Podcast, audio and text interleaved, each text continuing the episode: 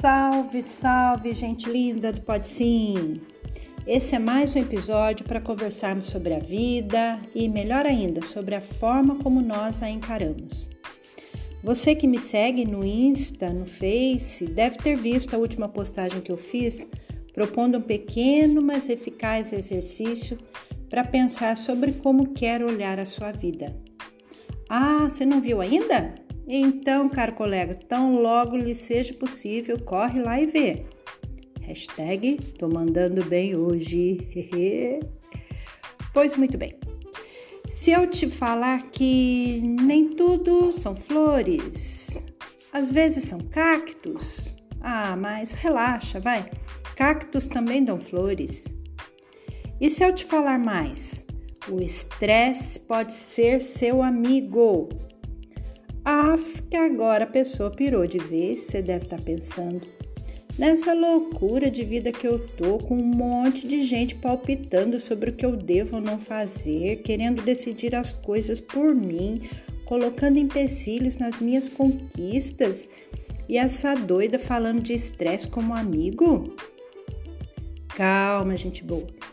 Primeiro quero lhe dar um conselho que na verdade não é meu não é de uma sumidade que se chama Professor Karnal. Você tá entendendo que a coisa é top, né? Hashtag arrasou, amiga. Então, nem eu acreditei quando eu ouvi o mestre da filosofia, da elegância também, né, falando isso. Escuta só o que ele disse. Se tem alguém cuidando da sua vida, Dá para ela um gato, ou melhor, um balaio de gato de uma vez, porque aí ela vai ter muitas vidas para cuidar. Eu achei isso muito bom.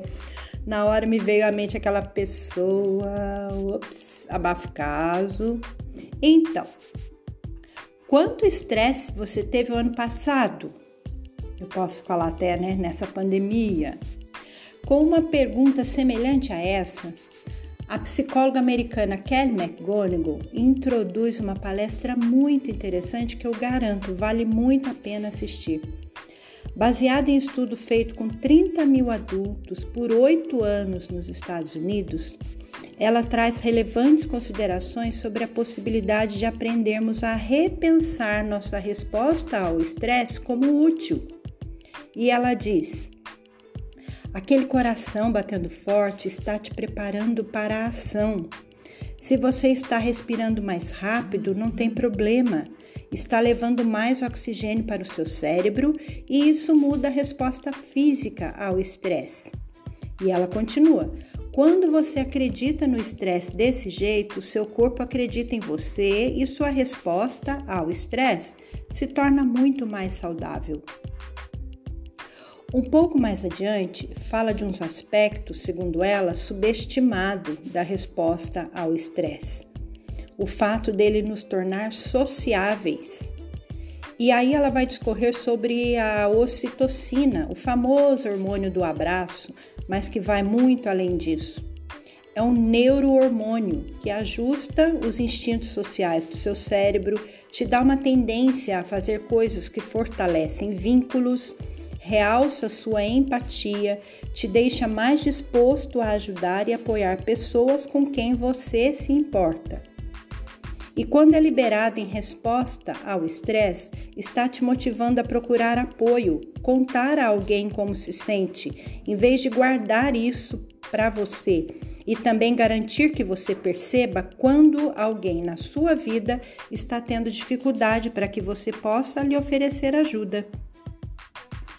A ocitocina, prossegue ela, não age somente no seu cérebro e uma das principais funções é proteger seu sistema cardiovascular dos efeitos do estresse. É um anti-inflamatório natural. Também ajuda seus vasos sanguíneos a ficarem relaxados durante o estresse. Mas o principal efeito é no coração, que tem receptores para esse hormônio que ajuda as células cardíacas a se regenerarem e se curarem de dano causado pelo estresse. Ou seja, esse hormônio fortalece o seu coração, garante a doutora Kelly. E o melhor, todos esses benefícios físicos aumentam com contato social. Então, quando você procura pelos outros sob estresse, seja para ajudar ou ser ajudado, você libera mais desse hormônio. Sua resposta ao estresse se torna mais saudável e você se recupera mais rápido. Isso é incrível, gente! Nossa resposta ao estresse possui um mecanismo embutido para a resiliência ao evento, e esse mecanismo é a conexão humana. Em outras palavras, importar-se cria resiliência. Ou seja, os efeitos nocivos do estresse à nossa saúde são evitáveis. Isso também é incrível, não é? Como pensamos e como agimos pode transformar nossa experiência com o estresse. Quando você escolhe encarar sua resposta ao estresse como útil, você cria a biologia da coragem. E quando escolhe conectar-se com outros sob estresse, pode criar resiliência. É óbvio, né, gente, que não vamos sair por aí caçando experiência estressante, né? Mas eu escolho encarar o estresse dessa forma, como que a, me, a dizer para mim mesma: confio na minha capacidade para lidar com as mudanças da vida. Lembrando também que eu não preciso enfrentá-las sozinhas, eu vou cuidar da minha rede de apoio para crescermos juntos, com saúde, buscando resultados, apesar do desconforto, ressignificando a vida. Gente, agora eu sei que, sem saber, com licença do trocadilho, né? Sem saber, foi isso que eu fiz diante da minha experiência com o câncer. Agora eu entendo como eu consegui vencer, apesar do furacão e através dele. Nesse momento eu entendo também por que, que para mim soa tão natural dizer hoje: eu vivo na pandemia, mas a pandemia não vive em mim. Tão claro como a luz do dia é a certeza de que a minha rede de apoio primeira foi e sempre será a espiritualidade jogar-me nos braços do bom Deus para que Ele tome conta de mim e me auxilie nas travessias reinventivas.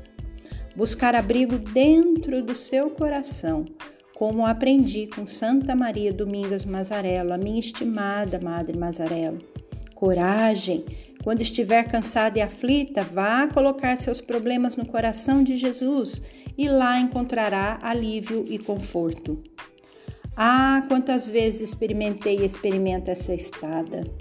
Lugar de paz, paciência, perdão. É de lá que me veio e vem a luz para me lembrar que eu tenho um exército de guerreiros prontos a batalhar comigo com muita competência e disposição. Sim, a minha rede de apoio é muito forte Lembro-me de que, logo ao saber do diagnóstico do câncer, eu fui contatando amigos para pelejar comigo. E a resposta foi imediata. Consegui reunir muita gente. Gente muito próxima, gente que eu nem conhecia, gente da minha, de outras religiões, gente solidária, que captou o princípio elementar da compaixão, o sentir junto gente que me ensinou a aceitar ajuda. Para mim sempre foi mais fácil ajudar do que ser ajudada. Gente que adivinhava meus pensamentos, meus desejos, minhas necessidades e que se unia à minha alegria nas pequenas vitórias que eu ia conquistando. Prova de que são verdadeiros amigos. Concretização do carinho de Deus para comigo, anjos da minha guarda. Eu fico pensando Será que algum deles sabia desse efeito da ocitocina? Provavelmente não, mas não importa. Importa que juntos demos uma resposta bem boa para o absurdo estresse do câncer, porque, gente, até hoje, passados 10 anos, eu ainda me emociono ao lembrar de tudo que eu passei e como passei. É mesmo um estresse absurdo mas ao mesmo tempo é um aprendizado fantástico.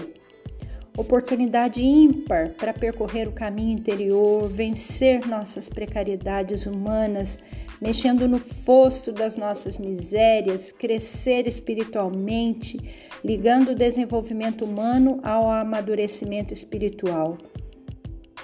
Isso pensado na perspectiva que o psicanalista Jung propõe. Eu não sou o que me acontece, eu sou o que escolho me tornar. Lembrei-me agora de uma frase inspiradíssima que escrevi no último capítulo do meu livro. Assim como não existe plástica que devolva vida a um olhar opaco, também não há tratamento que devolva a vida a quem não quer viver.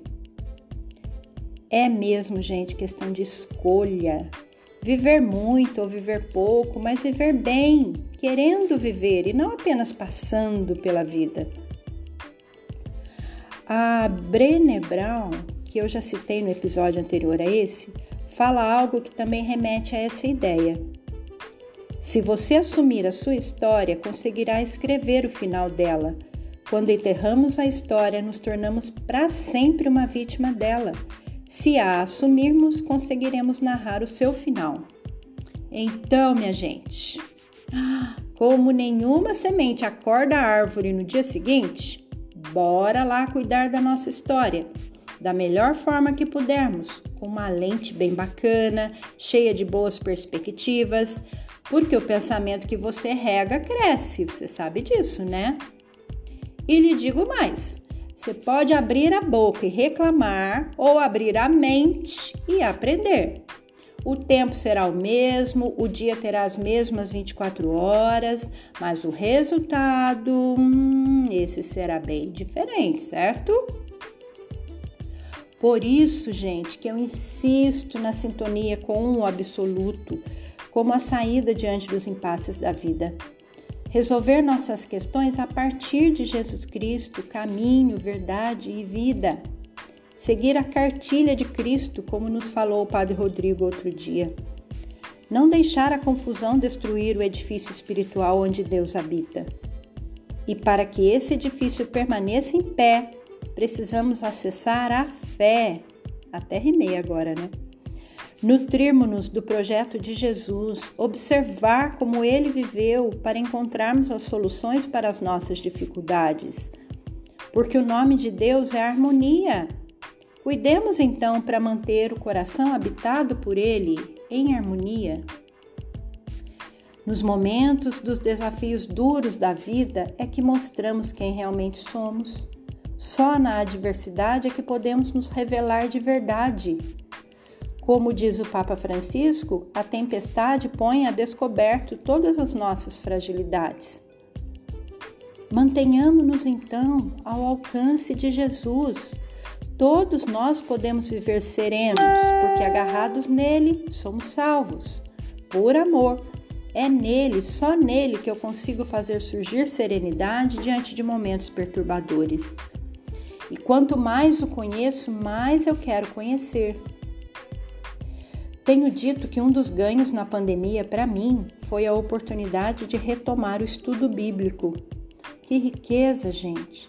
É maravilhoso entender cada dia mais a lógica de Jesus e ensaiar praticar o que ele fez e faz, ir treinando em contínua busca.